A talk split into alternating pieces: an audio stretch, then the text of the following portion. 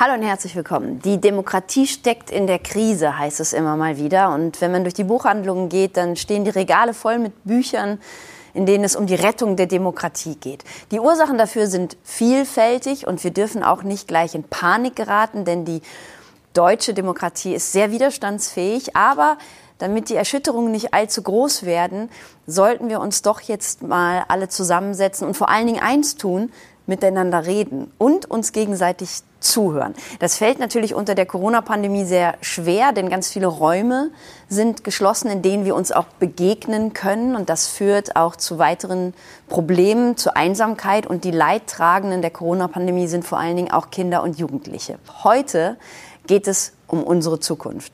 Und wir sind hier im Haus für Kinder, Jugendliche und Familie Le, Le Flair. So heißt äh, die Einrichtung. Auch schon mal vielen Dank, dass wir heute hier sein können und hier drehen. Und ich begrüße meine Gäste. Das ist Melanie Spengler. Sie ist von der Jugendberufshilfe Düsseldorf.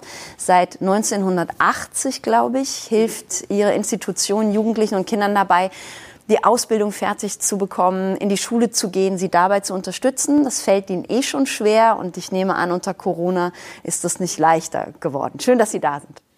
Schönen guten Tag. Dann ist Johannes Horn auch hier an meiner Seite. Er ist der Leiter des Jugendamtes in Düsseldorf. Und ich habe gerade gesehen, dass Sie natürlich auch nur eingeschränkt arbeiten können. Auf Ihrer Homepage werden Angebote gemacht für Zoom-Konferenzen bzw. Zoom-Meetings mit den Familien. Herzlich willkommen erstmal, Herr Horn. Schön, dass Sie da sind. Ich habe mir gleich gedacht, dass das doch bestimmt schon sehr schwierig ist, die Familien zu erreichen durch eine Videokonferenz. Was hat das für Folgen? Was meinen Sie? Also erstmal ist es so, dass wir natürlich davon leben, Kontakte zu haben. Genau wie Sie eben gesagt haben, man muss sprechen miteinander. Man muss fühlen, man muss quasi dabei sein, man muss sich gegenüber sitzen. Erst dann hat man, ich sag mal, eigentlich das wahre Leben, wie es so schön heißt. Und von der Seite ist natürlich, das, was wir tun, sind immer Hilfsangebote. Das ist nicht die Lösung, das muss man sehr klar sagen. Aber es ist letztendlich eine Möglichkeit, Kontakt zu halten, Kontakt aufzunehmen, Möglichkeiten der Hilfe anzubieten, wenn man diese persönlichen Begegnungen nicht so in der normalen Form äh, tätigen kann. Wird das in Anspruch genommen auch, auch genauso wie in der Zeit vor Corona? Also wir haben gemerkt, dass äh, sehr viele Familien ja gar keine Digitalisierungsmöglichkeiten haben. Wir haben gemerkt, dass Jugendliche gar keine iPads äh, zur Verfügung haben. Das heißt, an dieser Stelle haben wir gerade in den armen Sektoren in, in Düsseldorf gemerkt, dass wir da noch etwas nachsteuern müssen. Die Schulen haben viel getan, aber auch wir haben mit unseren Jugendeinrichtungen auch iPads äh, äh quasi unters Volk gebracht, um im Endeffekt überhaupt die Peer Groups zu halten. Das heißt, man kann schon sagen, einige Menschen werden ausgeschlossen, gerade auch von gesellschaftlichen Prozessen. Das ist bitter und es ist so, ja. Mhm.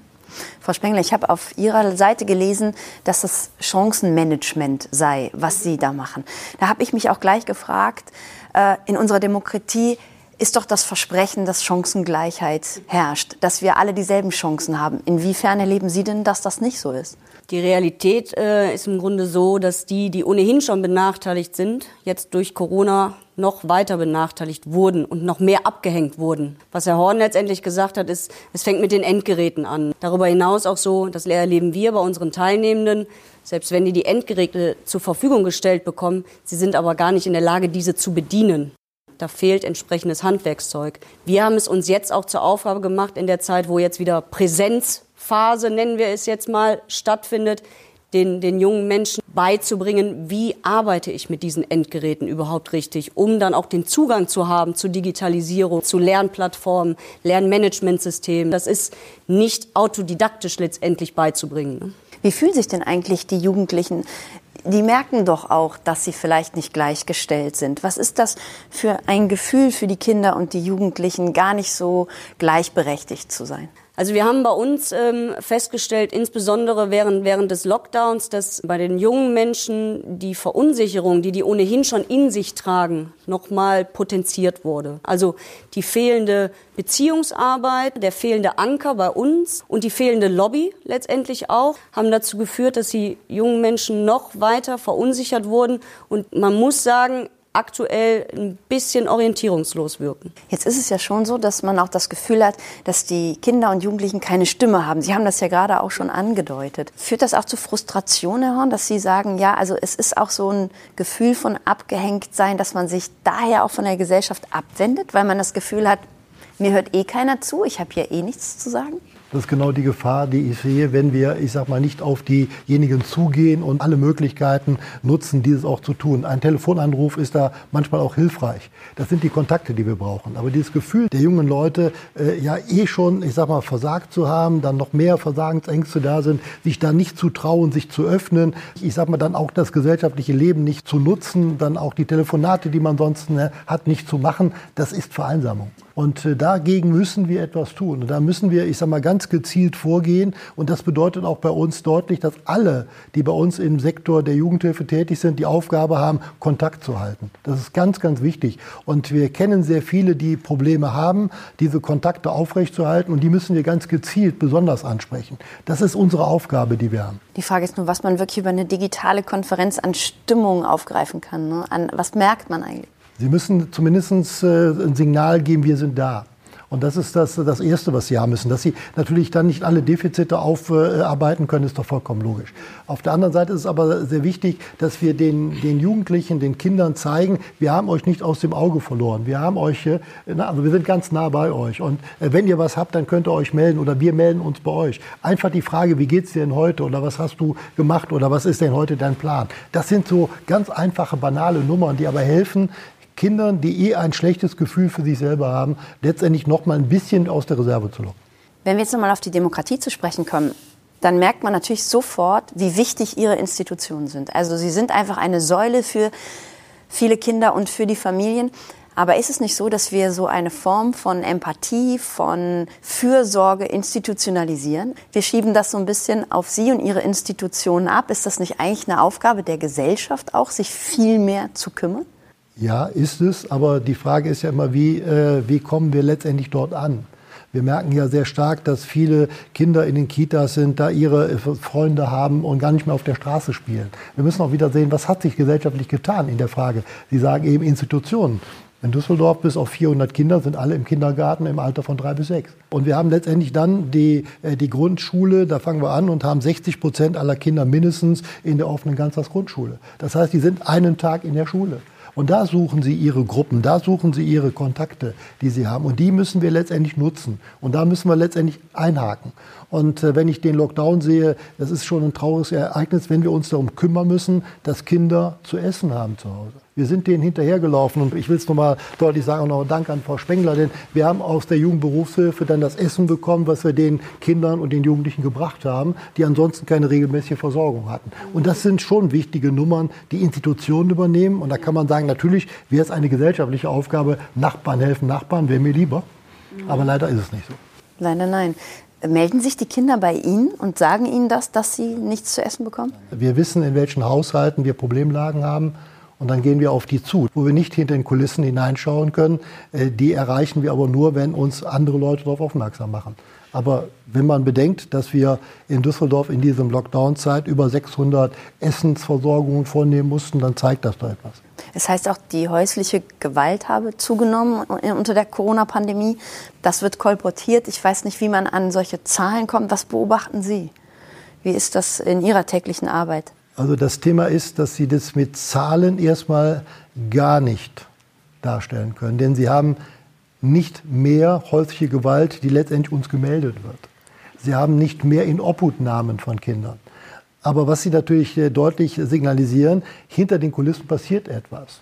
Das merkt man sehr deutlich. Aggressivität zu Hause, das Thema sich nicht wohlfühlen zu Hause, Geschwisterstreit, herumhängen und im Endeffekt nicht wissen, was mit seiner Zeit anzufangen ist. Das sind alles so Themenstellungen, die Familiensysteme schon an die Grenzen der Möglichkeiten bringen. Und da gilt es genau hinzuschauen und zur richtigen Zeit da zu sein. Und ich glaube, wir werden noch einige Nachwehen erleben. Frau Spengler, was erleben Sie denn? Woher, woher kommt diese Aggressivität, die Gewalt?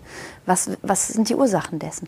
Also ich kann das ja jetzt äh, in Bezug auf die jungen Menschen jetzt nur sagen, dass ich glaube, dass da halt auch viel Frustration einfach eine, eine, eine Rolle spielt. Eine Ausweglosigkeit und eine Hilflosigkeit, die sich dann, glaube ich, tatsächlich in Gewalt letztendlich niederschlägt. Es ist aber so, auch wie, wie Herr Horn gesagt hat, ich glaube, da gibt es eine ganz hohe Dunkelziffer, ja. Aber wirklich was Spürbares kann ich jetzt bei uns jetzt tatsächlich auch nicht feststellen. Vielleicht ist es aber auch so, wenn man immer das Gesamtgesellschaftliche in den Blick nimmt, dass so eine Aggressivität in unserem System ja auch eine gewisse Form von Attraktivität hat. Also wenn wir auch so auf die Wirtschaft schauen. Also man kämpft sich immer durch. Also es gibt auch die ganzen Worte, die Begriffe, die wir nutzen, die sind schon sehr aggressiv, dass das schon so was hat, dass Kinder und Jugendliche auch denken, man muss auch aggressiv sein, um weiterzukommen zum Beispiel. Dass man sich damit durchsetzt man muss die Ellbogen ausfahren, ja. Das ist, glaube ich, so gängig tatsächlich, um weiterzukommen im Leben. Das ist, glaube ich, weit verbreitet. Da sehe ich uns dann in der Pflicht tatsächlich da auch gegenzuwirken und sagen, es geht um, es geht auch um Empathie, es geht um Miteinander, es geht um Füreinander. In einer Gesellschaft, gerade jetzt in der Zeit, ging es viel um, um Solidarität, um gemeinsam letztendlich diese, diese Krise zu meistern. Solidarität ist immer wieder ein ganz wichtiges äh, Stichwort. Sie haben ja gerade auch gesagt, Sie wünschten sich schon ein bisschen mehr Solidarität, oder? Ja, das ist so. Äh, letztendlich ist es das Thema, äh, dass wir in, in Häuserreihen im Endeffekt gar nicht wissen, wer, wie unsere Nachbarn äh, leben oder wer unsere Nachbarn sind. Das wäre schon äh, ein deutlich anderes Zeichen, wenn wir da mehr Kommunikation hätten zu dem Thema. Ich glaube, es ist wichtig, dass wir jungen Menschen näher bringen. Ja, sie müssen etwas für sich tun, das ist gut. Das ist auch ein Thema, bitte, du musst Anreize haben. Zu dem Thema gehört aber auch, dass du äh, wirklich äh, dankbar bist für das, was die Gesellschaft dir die bietet an der Ecke. Und ich glaube, dass dieses Gemeinsame immer wieder bei Menschen eine sinnstiftende Situation ist, die man, ich sag mal, immer wieder gut verkaufen kann. Denn ich glaube, jeder möchte nicht alleine leben. Wir sind kein Robinson Crusoe auf einer Insel, sondern wir möchten mit anderen unser Glück, aber auch unser Pech teilen. Und von der Seite, glaube ich, sind wir eher dazu geneigt, immer kommunikativ zu sein. Und das müssen wir den jungen Leuten insbesondere als Möglichkeit anbieten. Und die, die letztendlich das von sich aus nicht können, denen müssen wir einen kleinen Stoß geben, damit sie es selbst hinbekommen. Wie schaffen Sie das, Frau Spengler, wenn Sie gerade Jugendliche begleiten, die zum Beispiel nicht mehr in die Schule gehen oder die Schwierigkeiten haben, in die Schule zu gehen? Wie kann man denen noch eine Perspektive bieten? Was kann man denen sagen? Das sind natürlich immer ganz individuelle Fälle. Tatsächlich gilt es in erster, an erster Stelle erstmal herauszufinden, warum verweigert derjenige den, den Gang in die Schule? Ist das Angst vorm Versagen? Das heißt, muss man vielleicht neue Lernmethoden irgendwie mit ihm erarbeiten? Hat es äh, traumatische Erlebnisse gegeben, die man aufarbeiten muss? Von der Seite wird das Ganze bei, auf, bei uns aufgearbeitet, bis derjenige letztendlich dann wieder befähigt ist, die Schule auch besuchen zu können. Ich würde mir aber etwas wünschen, nämlich dass diejenigen, die wirklich gesagt haben, jetzt mache ich mal eine Pause von Schule, ich nenne es mal sehr harmlos, dass die wirklich, ich sag mal, auch wieder kommen dürfen dass die angenommen werden in ihrer Klasse, dass die angenommen werden von den Lehrern und dass es überhaupt keine Vorhaltungen zu dem Thema gibt, sondern dass man hinter die Kulissen mal schaut, warum ist das passiert. Ja. Das können pflegebedürftige Eltern sein, das kann eine Problemlage innerhalb der Geschwistergeschichte sein, das kann ein Erlebnis sein innerhalb der Großfamilie, das können ja viele Gründe haben. Aber bitte nehmt sie immer wieder auf und sagt, es war eine Auszeit, alles nicht schlimm, kommt bitte zur Schule und nicht die Frage, dass wir vorher große Konferenzen machen, dürfen die überhaupt noch zur Schule oder ähnliches. Die Kinder müssen aufgenommen werden und Bildung ist eine der ganz wichtigen Voraussetzungen, gerade für die Demokratie. Das heißt, Verzeihen ist ein großes Thema in dem Zusammenhang und eben Kindern immer wieder Chancen geben, gerade Kindern und Jugendlichen. Ich habe zum Schluss vor kurzem eine Frage gelesen, in einer Kirchenzeitung war das, die fand ich ganz schön. Und zwar, brauche ich Hoffnung, um handeln zu können oder entsteht Hoffnung, indem ich handle? Was glauben Sie, Herr Horn? Das Thema Hoffnung soll über alle Perspektiven kommen. Von der Seite würde ich diese Hoffnung wirklich als den, den, Lebensinhalt sehen. Und dann ist es mir vollkommen egal, in welche Richtung wir laufen, wenn am Ende immer das Thema Hoffnung steht. Haben die Kinder und Jugendlichen Hoffnung, Frau Spengler, oder muss man sie ihnen erst geben, damit sie handeln können? Sie muss von ihnen kommen, aber wir müssen ihnen Wege ebnen, wir müssen ihnen Perspektiven aufzeigen, damit sie diese Hoffnung auch erkennen, sehen können. Hm. Und das ist eine gesamtgesellschaftliche Aufgabe, für uns vor allen Dingen als Demokratie. Ich danke Ihnen sehr für das Gespräch. Das war toll, dass wir auch Einblick in Ihre Arbeit mal bekommen haben. Es ist ja auch nicht so, dass man das jeden Tag erfährt, was Sie tun. Und äh, ja, ich hoffe auch, dass wir alle viel gelernt haben dazu.